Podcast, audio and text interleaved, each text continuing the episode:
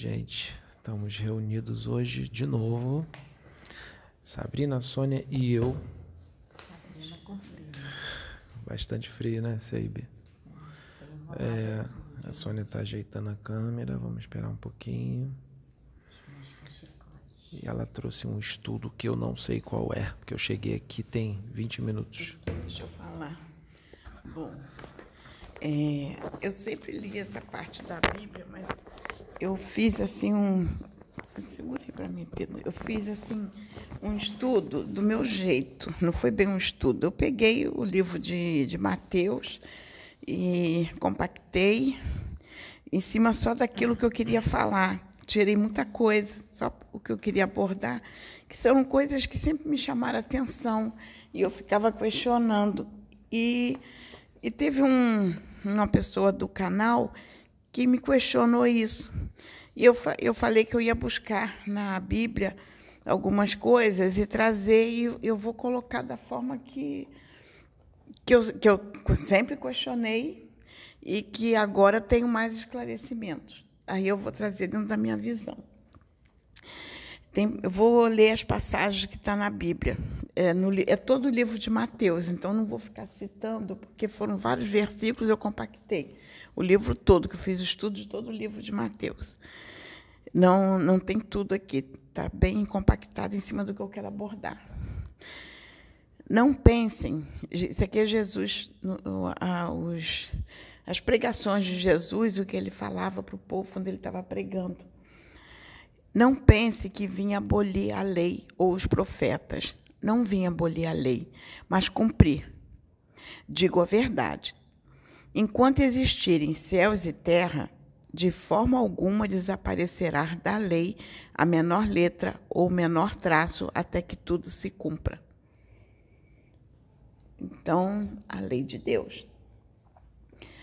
É, enquanto a terra existir, a lei de Deus vai imperar sobre a terra. Nós não temos como fugir da lei dele. Tá? Todo aquele que desobedecer a um desses mandamentos, ainda que dos menores, mas, é, e ensinar os outros a fazerem o mesmo, será chamado menor no reino dos céus. Mas todo aquele que praticar e ensinar estes mandamentos será chamado grande no reino dos céus.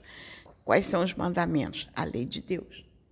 Não é a nossa doutrina religiosa, é a lei de Deus, que é muito, muito mais profunda. É, tivemos dez mandamentos, sim. Jesus veio e compactou tudo, amar a Deus e amar ao próximo. Mas dentro desse amar a Deus e amar ao próximo, tem tanta lei inserida de Deus, é tantas leis, que se a gente analisar o que significa amar ao próximo e significa amar a Deus, é muito mais profundo do que simplesmente a gente ficar falando uma frase solta, ah, amar ao próximo como a nós mesmos. Tem tantas leis aí inseridas, tantas leis, e nós somos cobrados por essas leis. É, pois eu digo que se a justiça de vocês não for muito superior à dos fariseus da época, da, da época que Jesus falou, e mestres da lei, de modo nenhum entrarão no reino dos céus. Ou seja, se nós não estivermos enquadrados na justiça de Deus, não do homem. Então, a nossa justiça, nosso conceito de justiça para nós de lei. Não tem que ser a do homem, tem que ser a de Deus. Então, nós não temos que seguir é, é, é, doutrinas de fariseus, mas a verdadeira lei de Deus. Vocês ouviram o que foi dito aos seus antepassados: não matarás. E quem matar estará sujeito a julgamento. Mas eu digo a vocês que qualquer que se irar contra seu irmão estará sujeito a julgamento. Então, ele é bem claro quando lá em cima ele diz assim: qualquer lei que for violada, por menor que seja, haverá cobrança. porque ele é bem claro aqui, quando ele diz: você não precisa nem matar. Qualquer leizinha, ofenda teu irmão, xingue ele, não compreenda teu irmão. Já é violação da lei de Deus. Tá? Mas eu digo a vocês que. É, é não, perdão, eu voltei aqui. É, também qualquer que disser a seu irmão raca, ou seja, xingar seu irmão, será levado ao tribunal. E qualquer que disser para ele, você é louco, corre o risco de ir para o fogo do inferno. Ele usou palavras bonitas na Bíblia, mas o, o que você fizer contra teu irmão, a agressão, a calúnia, seja o que for, você irá responder por isso. É a lei de Deus. E Jesus já falava naquela época na lei. É... Peraí, que eu me perdi aqui. É que isso aqui está atrapalhando a minha visão. Está no meu campo de visão.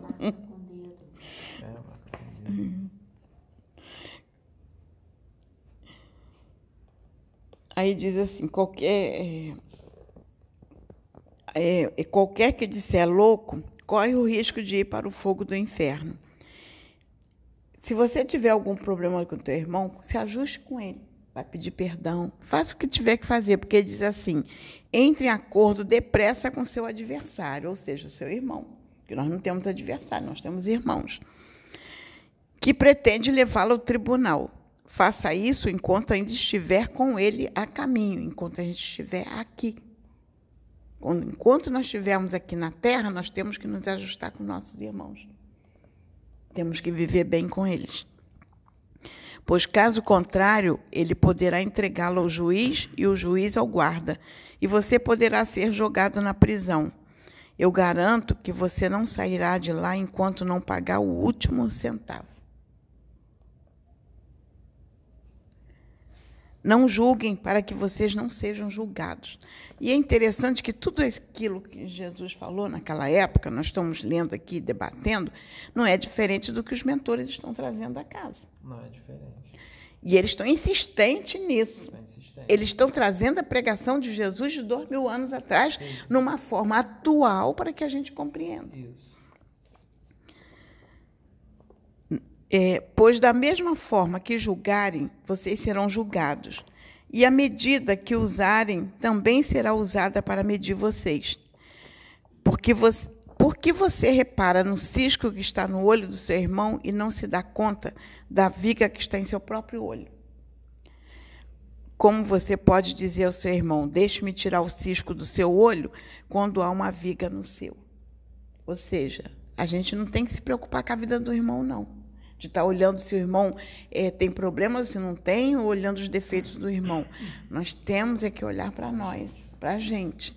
E eu até isso eu botei no canal ontem, quando o irmão fez a colocação. Isso novamente, e eu falei para ele, graças a Deus que tem isso novamente. Porque quando vem a mensagem, eu tomo para mim primeiro.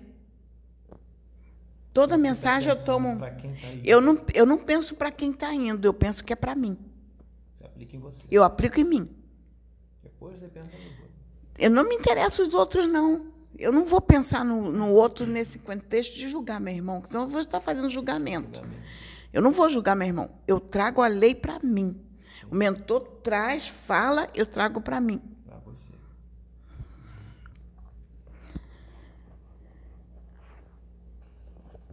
Aí ele diz aqui, como você é hipócrita, tire primeiro a viga do seu olho, então você verá claramente para tirar o cisco do olho do seu irmão.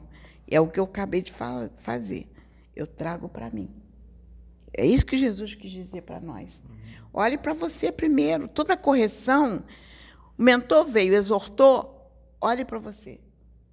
É o que eu faço, eu olho para mim. Eu vou ver se eu tenho vaidade, eu vou ver tudo que está de errado em mim para pedir a Deus. Deus me mostra, Deus me mostra. Eu quero corrigir, eu quero modificar. Eu olho sempre para mim. Nem todo aquele que me diz Senhor, Senhor entrará no reino dos céus, mas apenas aquele que faz a vontade de meu Pai que está nos céus. Ah, eu entendi quando ele diz apenas aquele que faz a vontade do meu Pai são justamente aqueles que se reformulam a todo momento. Segue a lei. Porque você seguir a lei na íntegra é impossível. Por isso que Deus é misericordioso. Porque ele sabe que o filho dele vai cumprir, tanto que eles dizem: tem o processo encarnatório, tem a programação encarnatória, eles sabem que você não vai cumprir 100%. Ou seja, você vai quebrar a lei. Você vai sair da lei. Você vai cumprir 60%. Eles até dizem: se cumprir 50%, já está de bom tamanho. Outro dia teve um irmão que falou isso para a gente. Então, eles sabem que a gente não vai seguir a lei na íntegra. Mas a gente vai se esforçar para cumprir o máximo que nós pudermos. Está marcado, é que eu estou tentando eh, me encontrar aqui. Muitos me dirão naquele dia: Senhor, Senhor, não profetizamos em teu nome? Em teu nome não expulsamos demônios e não realizamos muitos milagres? Então eu lhes direi claramente: nunca os conheci. Afastem-se de mim, vocês que praticam o mal. Me fez lembrar ontem, o que eu, não só ontem o comentou falou ontem, mas, mas o, o, o Exu Rei, mas os outros irmãos que vêm falando. Então, eles estão insistindo. A gente tem que olhar para nós o tempo todo. Eu tenho que olhar para mim, você tem que olhar para você, Sabrina tem que olhar para ela. Nós temos que nos avaliar o tempo todo, pedir a Deus, Senhor, mostra o que está errado em mim, o que, é que eu tenho que modificar, de que forma eu tenho que agir. Nós temos, porque ele é bem claro aqui, não vai adiantar boa obra, não. Está pensando que a gente está nessa obra aqui, se a gente não se policiar, não, não, não procurar andar na, na, na, lei de Deus, cumprir o máximo que a gente puder cumprir da lei, você acha que essa obra aqui vai. Vai, vai, vai. Não vai, não. Salva, não. Se eu não lutar, eu posso fazer a obra mais linda que for. Que eu vou.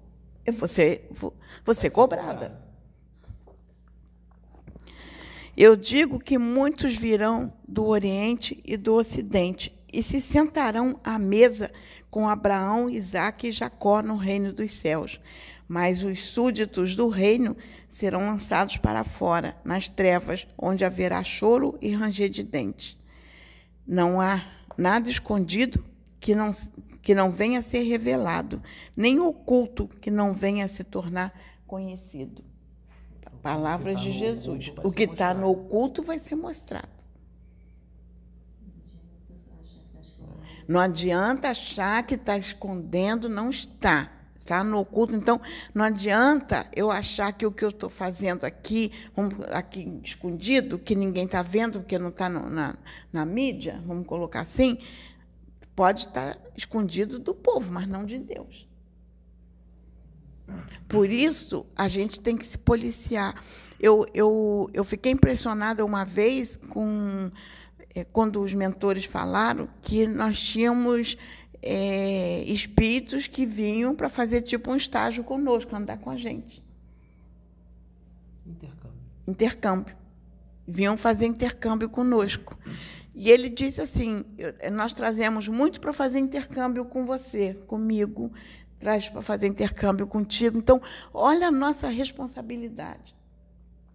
Nós vamos estar escondidos nas nossas atitudes? Não. Então, quanto mais você se empenha na obra de Deus, quanto mais você se dedica para a obra, mais você será cobrado. Porque você vai ter que se reformular o tempo todo, porque vai ter irmãos desencarnados que vão estar se espelhando em você e vai ter irmãos encarnados. Sim. Então a responsabilidade é muito grande.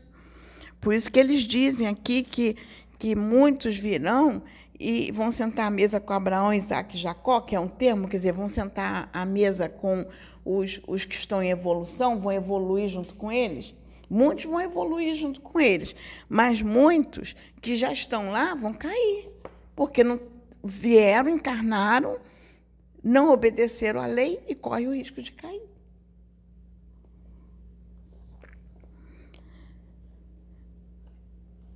Não temo, não tenham medo dos que matam o corpo, mas não pode matar a alma.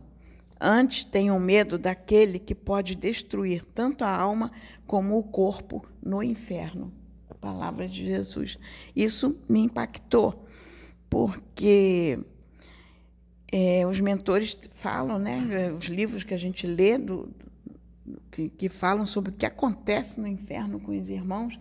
Aí eu digo assim, muitas coisas não é diferente do que acontece aqui no nosso mundo. A única diferença é que se você for cortar a língua de uma pessoa e ela sangrar muito, ela pode morrer sangrando. Você não vai cortar a língua de novo, porque não vai ter mais corpo. Se você cortar o braço, se você, qualquer você faz com esse corpo que é fraquinho, que a carne é fraca, ela vai morrer, a, a, a alma vai sair. Mas quanta violência nós temos aqui na Terra? No passado, na época de Jesus, olha a truculência, olha o que aconteceu com Jesus. O corpo dele não aguentou. É diferença? É, é diferente do que está ocorrendo no inferno? Não é diferente. Nós temos. A única diferença é que a alma não morre e o corpo morre. E a gente agride. A gente faz barbaridade. Não pensem que vim trazer paz à terra. Não vim trazer paz, mas espada. Pois os inimigos do homem serão os da sua própria família. E quem não toma a sua cruz e não me segue, não é digno de mim. Quem acha a sua vida, a perderá. E quem perde a sua vida, por minha causa, encontrará. Ou seja, Deus não põe inimigos do passado para conviver numa, própria, numa mesma família para evoluírem. Você, o que, que teu irmão foi? Teu irmão não foi teu inimigo do passado? É teu irmão hoje. Teu pai não foi teu inimigo do passado, é teu pai hoje. Então aqui é bem claro. Vão ser inimigos convivendo na mesma família. Então, mais do que nunca, tem que se esforçar para se acertarem. Tem que acabar essa questão de, ah, eu não gosto do meu irmão. Ah, eu não me dou com a minha mãe. Ah, eu tenho horror do meu pai. Isso tudo tem que acabar. Ou se acerta de uma vez, ou vai ter que acertar lá. Vai ter que voltar. Quando, ele, quando, eles, quando existem inimigos do passado, que já vêm sendo inimigos é, durante várias encarnações não conseguem se acertar, eles lá em cima eles falam assim: tá bom, então vamos fazer o seguinte, vamos colocar eles como mãe e filho, porque o amor de mãe é muito forte, né? Então é a única forma que a gente está achando aqui para eles se acertarem. E aí quando manda como mãe e filho, ou pai e filho, pai e filho, e mesmo assim não dá certo, é, o pai odeia a filha, ou a filha odeia, odeia a mãe, né? Isso existe muito, a gente vê por aí. Não dá certo né, dá errado de novo, mais uma vez, o que, que eles fazem? Eles pegam esses. Quando eles desencarnam, vamos supor, uma mãe e uma filha que não se dão. Quando desencarna a mãe e a filha, o que, que eles fazem? Eles colocam a filha lá em, do outro lado do mundo, na China, e a, e a mãe aqui no Brasil. Bota nessa encarnação, agora vamos colocar eles separados. Aí eles programam para de alguma forma para eles evoluírem de algum jeito numa religião, alguma coisa para eles evoluírem, de repente mais de uma encarnação, duas, três, quatro encarnações para evoluir mais. Aí dizem assim, opa, eles já tiveram três, quatro encarnações separados. Os dois evoluíram bem mais agora. Agora que eles já evoluíram bastante, vamos colocar eles juntos de novo, porque agora vamos ver, agora vai ter mais chance deles se acertarem. Aí vão lá e botam junto de novo. Aí para ver se vai acertar ou se não vai acertar de novo. É assim que eles trabalham lá, até se acertar. Porque não tem outro caminho. Enquanto não se acertar, não resolve o negócio. Só com o amor é que resolve. Se não tiver, se o amor não entrar, nunca vai ser resolvido. É. Aí tem. Aí eu coloquei isso aqui, mas eu vou colocar de outra forma, quando Jesus diz assim: Ai de você, Corazim, Ai de você, Betsaida, ou seja, ai de você, Terra, planeta Terra.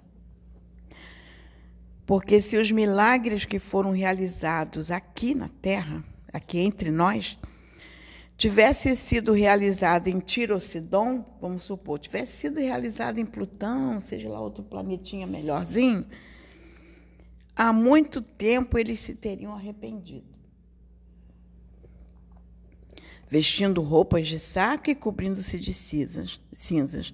Mas eu afirmo que no dia do juízo haverá menos rigor para esses do que para vocês, terráqueos. Vamos colocar assim, que é terra.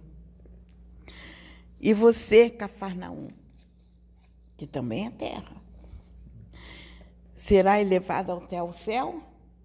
Ele perguntou: será elevado até o céu? Não. Você descerá até o Hades, que é o inferno.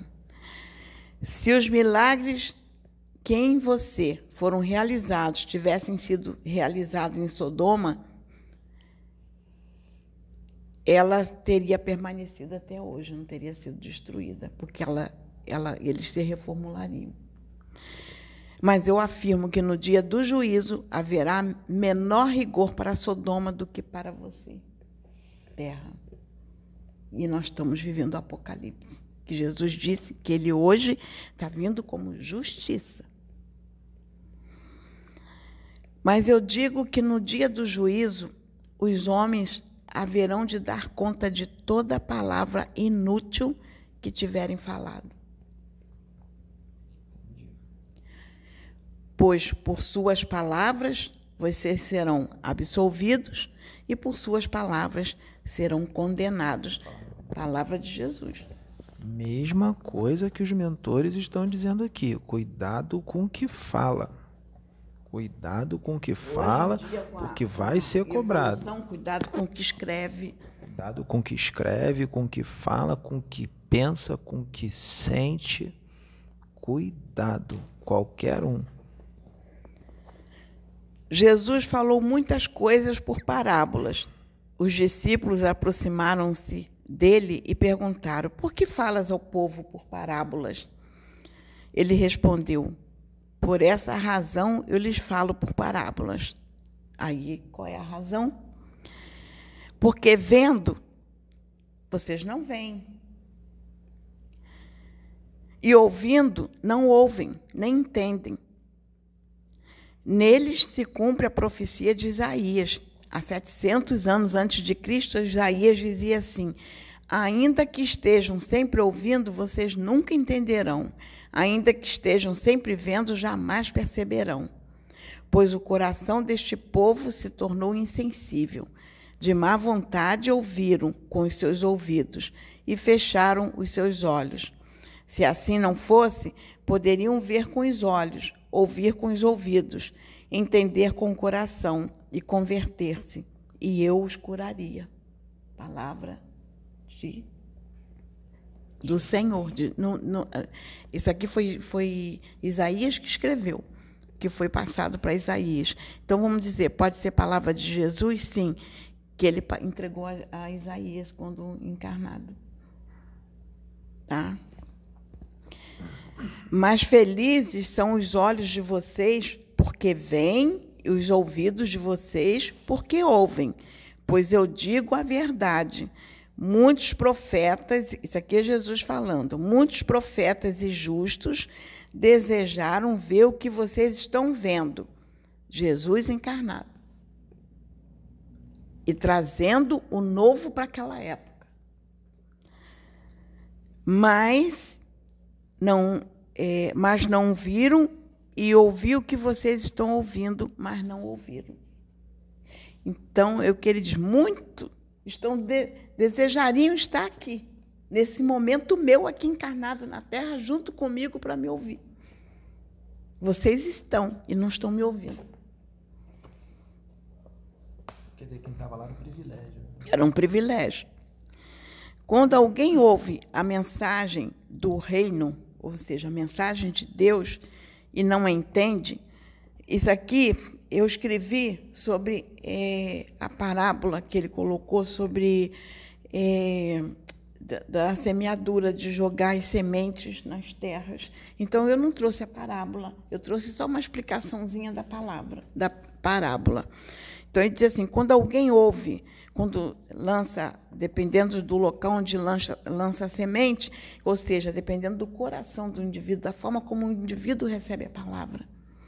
Então diz aqui: quando alguém ouve a mensagem do reino e não a entende, não consegue abrir a mente para alcançar, o maligno vem e arranca o que foi semeado em seu coração.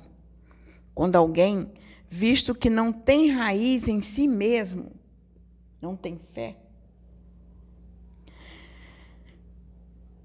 é... Aí eu fui olhar para você e me perdi aqui.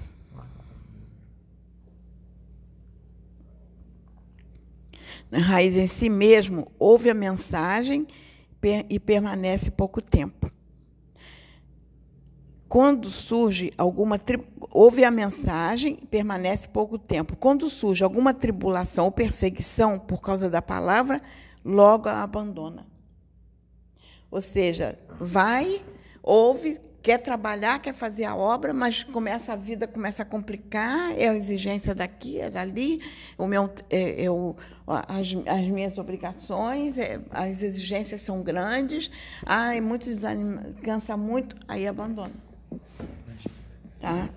Quando alguém ouve a mensagem, mas a preocupação desta vida, o engano das riquezas, a sufoco, ou seja, a vida é mais a importante, ilusão. a ilusão da vida a sufoco, abandona infrutífera.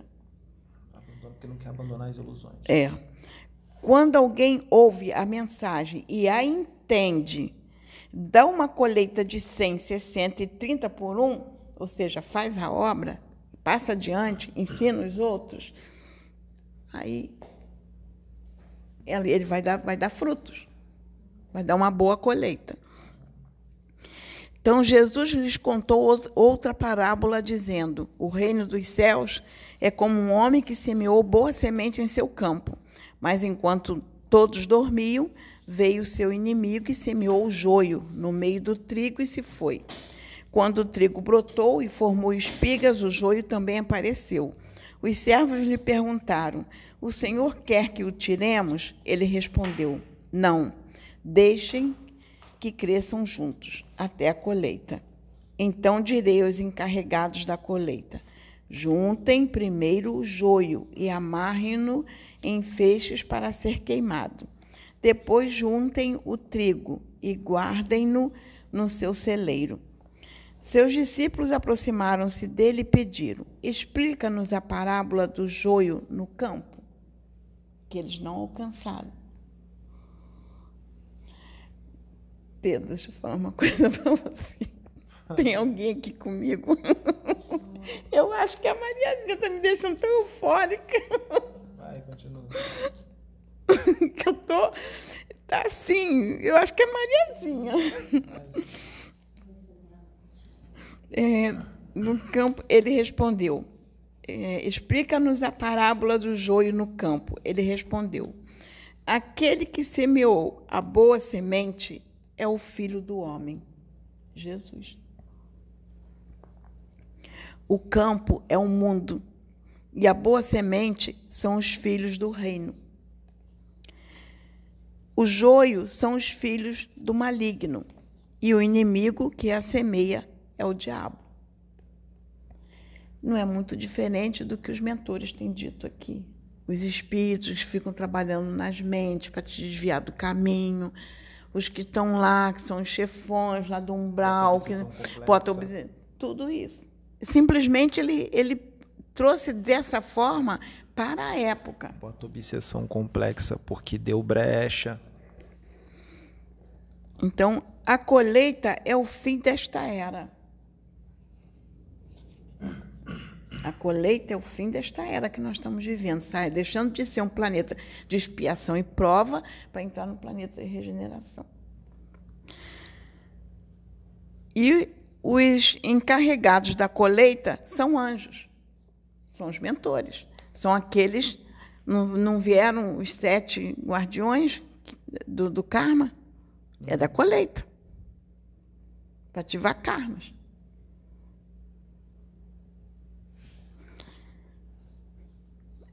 Assim como o joio é colhido e queimado no fogo, assim também acontecerá no fim desta era. Entendeu?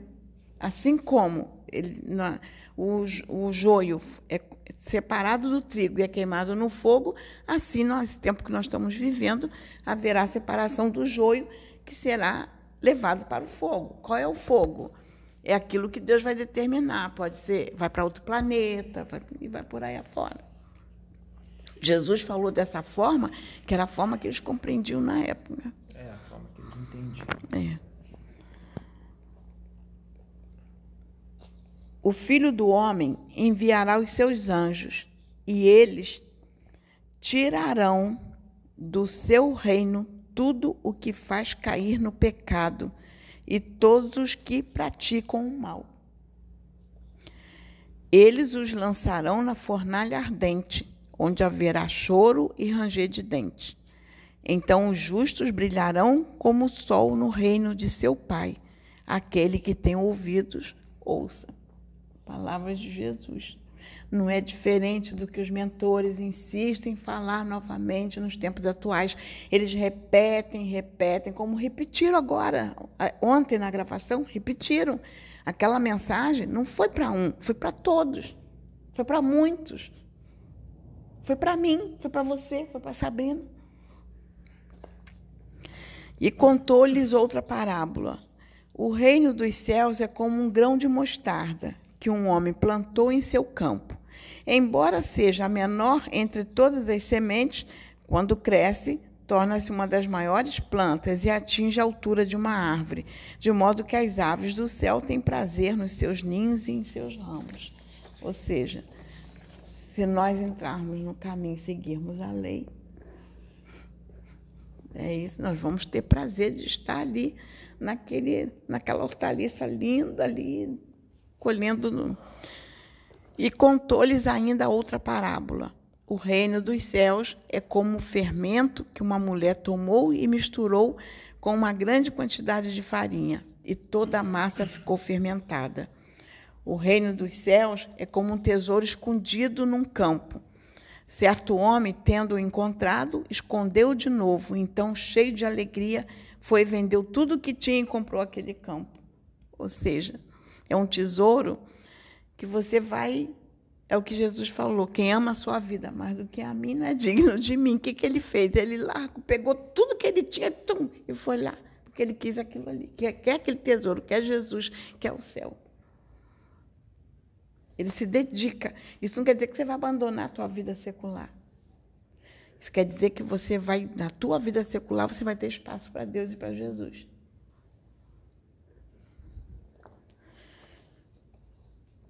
O reino dos céus também é como um negociante que procura pérolas preciosas. Encontrando uma pérola de grande valor, foi e vendeu tudo o que tinha e a comprou. Ou seja, você é, busca aquilo que é de Deus para você. Então, você abre mão de certas coisas da tua vida para encaixar ali naquela, naquela vontade, no querer de Deus.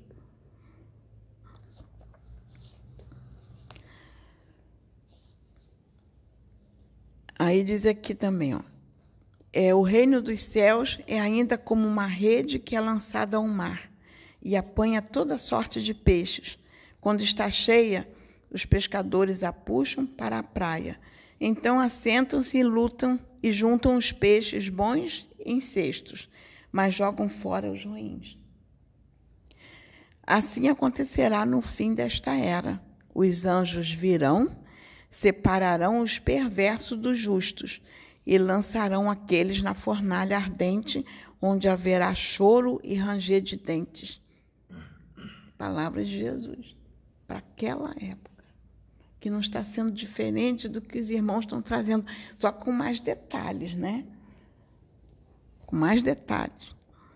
Jesus lhes falou novamente por parábolas, dizendo: O reino dos céus é como um rei que preparou um banquete de casamento para seu filho.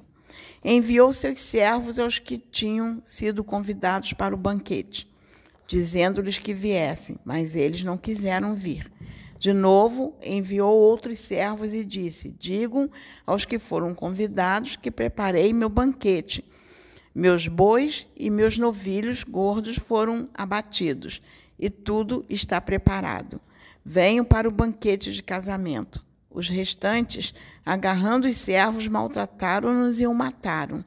O rei ficou irado e, enviando seu exército, destruiu aqueles assassinos e queimou a cidade deles.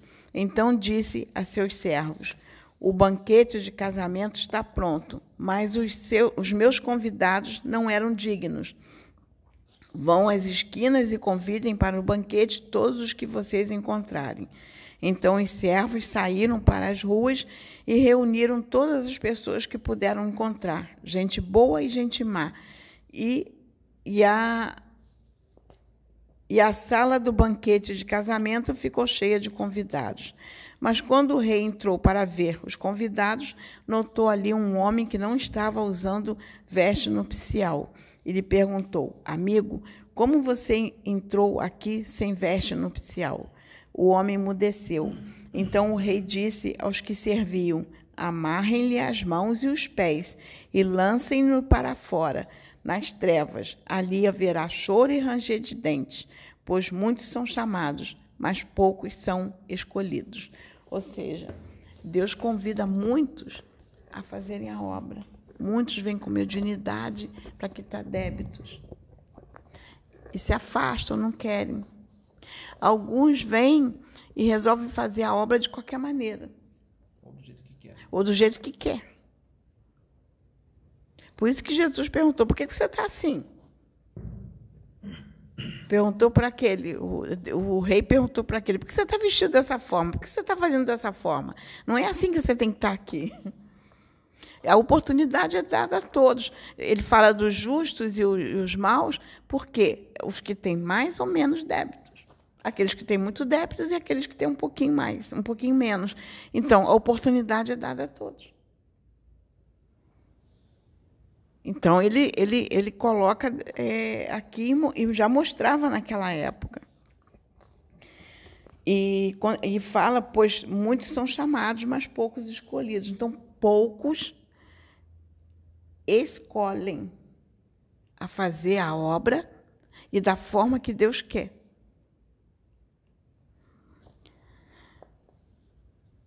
Jesus falou todas essas coisas à multidão por parábolas. Nada lhes dizia sem usar alguma parábola, cumprindo-se assim o que fora dito pelo profeta. Abrirei minha boca em parábolas, proclamarei coisas ocultas desde a criação do mundo. Então perguntou Jesus: Vocês entenderam todas essas coisas? Sim, responderam eles. Ele lhes disse: Por isso, todo mestre da lei, instruído quanto ao reino dos céus, é como dono de uma casa que tira do seu tesouro coisas novas e coisas velhas. Mas eles não lhes deram atenção e saíram um para o seu campo, outro para os seus negócios. Então Jesus disse: Serpentes, raça de víboras, como vocês escaparão da condenação do inferno? Ouviram Jesus naquela época? Continuam sem ouvir. Por isso eu estou enviando profetas, sábios e mestres a uns vocês matarão e crucificarão, a outros açoitarão nas sinagogas de vocês e perseguirão de cidade em cidade. Quantas vezes eu quis reunir os meus filhos, seus filhos, ou seja, aqui, nós, como a galinha reúne os seus pintinhos debaixo das suas asas, mas vocês não quiseram.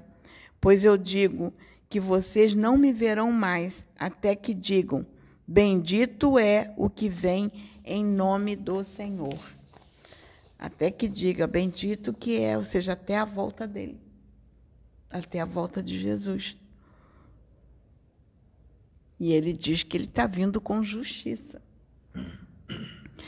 Quando o filho do homem vier em sua glória, com todos os anjos, ele se assentará em seu trono na glória celestial. Todas as nações serão reunidas diante dele, e ele separará uma das outras, como o pastor separa as ovelhas dos bodes. E colocará as ovelhas à sua direita e lhes dirá: Venham, benditos de meu Pai. Recebam como herança o reino que foi preparado para vocês desde a criação do mundo. E os bodes à sua esquerda ele dirá: Malditos, apartem-se de mim para o fogo eterno, preparado para o diabo e os seus anjos, e estes irão para o castigo eterno, e estes irão para o castigo eterno, mas os justos para a vida eterna. Isso aqui foi a forma que Jesus encontrou de expressar naquela época, é, porque eles viviam religião e era dessa forma que eles entendiam e foi a forma que eles alcançaram. E era o novo que Jesus trazia para a época, que eles não tinham esse conhecimento. Jesus estava trazendo o novo, trazendo o novo daquela forma, a abertura que eles tinham para entender. Como Jesus vem trazendo o novo de tempos em tempos. Chico Xavier trouxe o novo, trouxe. Como é, Paulo trouxe muita coisa nova. Quando a gente vai ler as cartas de Paulo, ele trouxe muita coisa nova. Quando a gente vai ler sobre to todos os irmãos que trouxeram os ensinamentos, como Agostinho e muitos outros, muita coisa nova. Vamos colocar, Divaldo Franco está trazendo coisa nova? Sim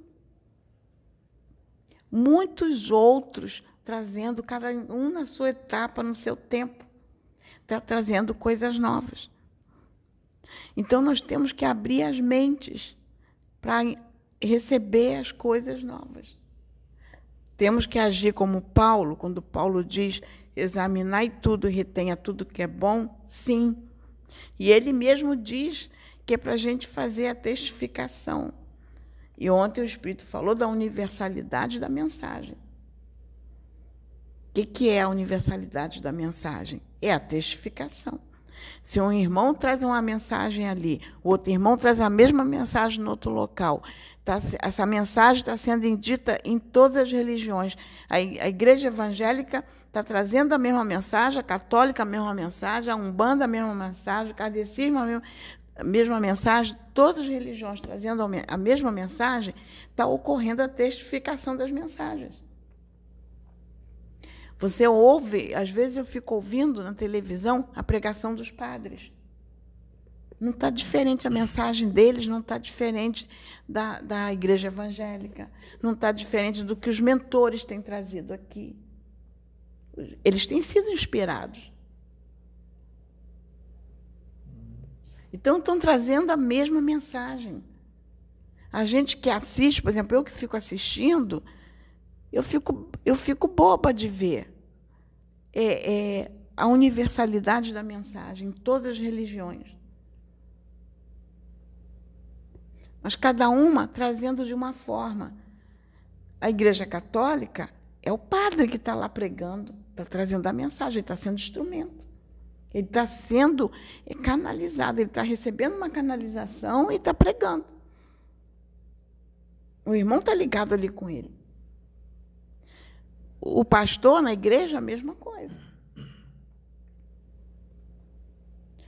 O espírito na Umbanda que vem, os mentores, a mesma coisa, falam, dão conselhos, trazem a mesma mensagem. Aqui, a gente não está trazendo as mesmas mensagens. O, a, a, o que os mentores têm trazido aqui, eu vejo, eu tenho assistido alguns outros irmãos que estão trazendo a mesma mensagem. Em outros locais, é a mesma mensagem. Então, está havendo uma universalidade das mensagens. Então, essas mensagens que muitos estão trazendo em todos os locais, vamos botar em prática. É universalidade, é a testificação que a gente precisa. Está sendo falado o tempo todo, então vamos colocar em prática.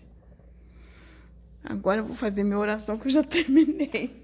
E eu estou bem empolgada. Minha amiga deve estar aqui grudadinha em mim. Ela me ajuda muito, que ela levanta.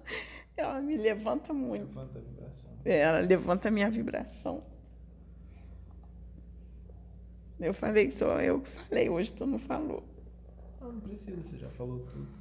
Eu falei algumas coisas. Uhum. Vamos orar então. Tá. Deixa eu orar. Pai, eu estava eu sentei ali no computador e fui fazer esse trabalho, pai. Me deu vontade. Ainda mais que o irmão falou, eu senti a dúvida do irmão, porque ele nunca, ele parece que não tem um hábito de ler a Bíblia, que eu quis mostrar para ele que o que os mentores estão falando aqui não é muito diferente do que Jesus falou há dois mil anos atrás. Só que ele falou de uma forma que pudesse ser alcançada e entendida pela, é, pela capacidade intelectual dos irmãos da época, que é diferente. Hoje nós temos é, condições de alcançar com muito mais detalhes, com muito mais informação. Aí hoje tá, as mensagens estão sendo trazidas para a gente de uma forma mais ampla. E eu pedi a tua orientação, pai, e fiz esse trabalhinho. Fiquei muito feliz, pai, por ter feito. Porque quando o irmão fez a colocação sobre a questão da mensagem de ontem, eu, eu, eu me incomodei um pouco, porque eu, eu avaliei a mensagem como para nós, para todos nós. Eu não me excluí daquela mensagem, eu me inseri nela. Porque é uma mensagem que tem que ser muito bem avaliada. Porque quantos de nós, Senhor, que achamos que somos perfeitos, estamos corretos, fazendo uma obra bonita, andando certo, e quando a gente vê, nós não estamos assim. Eu até, é, outro dia, conversando com meu marido, trazer esse exemplo, que é, meu marido hoje quase não dirige mais. Mas quando ele dirigia, ele ficava brigando com todo mundo no trânsito, brigando com todo mundo, força de expressão. Ele ficava reclamando do, das pessoas que dirigiam mal. E eu virei assim, eu virei para ele e disse assim, sabe por que você está vendo que as pessoas estão dirigindo mal? Porque você está atrás delas. Se fosse o contrário, se você estivesse na frente, elas atrás de você, elas estariam fazendo a mesma coisa, vendo tudo que você está fazendo de errado. E você nem estaria percebendo. E eu ainda falei assim para ela, por isso para ele, por isso que quando eu estou no trânsito, eu procuro ficar atenta é, é, e observar aquilo que eu estou incomodando as pessoas e até quando buzinam para mim, eu, eu me desculpo e procuro ficar atenta, porque eu sei que eu dirijo mal para caramba.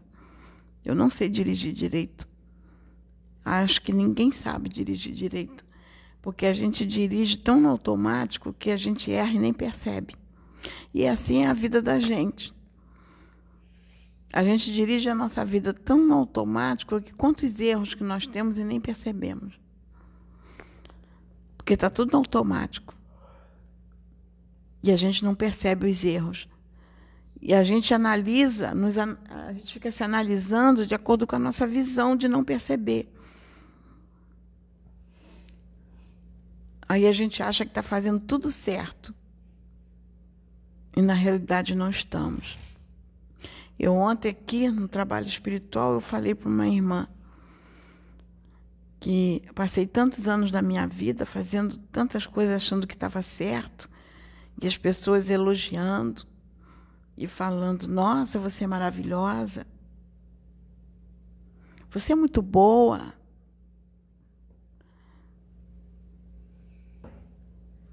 Nossa, você é muito amorosa, você tem muito amor. Você é muito humilde.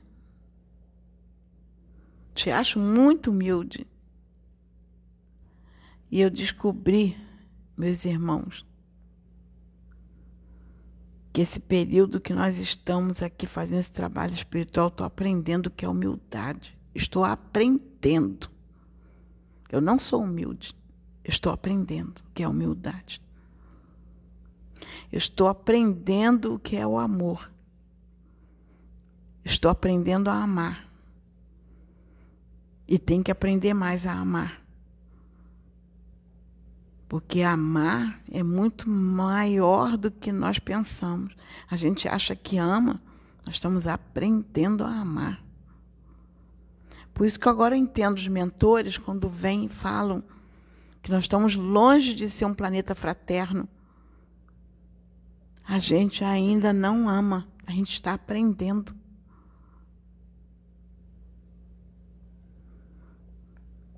E é essa oração que eu deixo para ti, meu Pai.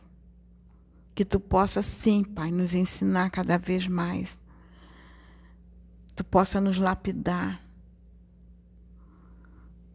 Tu possa pegar essa pedra bruta de diamante e transformar um diamante belo. Uma pedra bonita. Nos lapide, sim, Pai. Nos exorte, sim eu estou aberta à correção, eu estou aberta à exortação. Eu sempre peço. Eu peço a Pai João, peço a Jesus, peço a todos que me mostrem onde estão as minhas dificuldades para eu corrigir. Eu quero me melhorar a cada dia.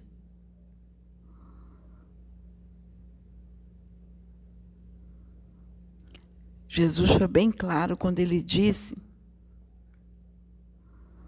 que aquele que quer ser o maior, que se torne o menor, que seja bem pequenininho ali.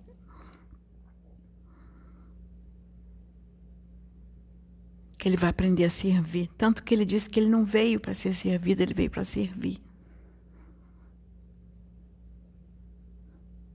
Ele sendo maior, se tornou menor e veio nos servir. E nós que somos tão pequenininhos que ainda nem aprendemos a amar, queremos ser servidos. Não queremos servir. Então, Pai, que tu possa nos ensinar assim, nos ensine cada vez mais, Pai. Nos ensine o caminho. É o que eu te peço, Pai. Em nome de Jesus, meu Pai. Que cuida dessa galáxia, cuida desse planeta. E ele foi bem claro quando ele disse que tudo que a gente pedisse a Ti, Pai, através dele, porque ele é responsável por nós ele está aqui cuidando de nós e está lutando por nós. Nós somos responsabilidade dele, sim. E ele luta por nós. Ele não, está, não desiste de nenhum filho, de nenhum irmão. Ele está desistindo. Está lutando por todos. Porque é a responsabilidade dele. Porque a palavra é bem clara que diz que quanto mais se adquire conhecimento, quanto mais se evolui, mais se é cobrado.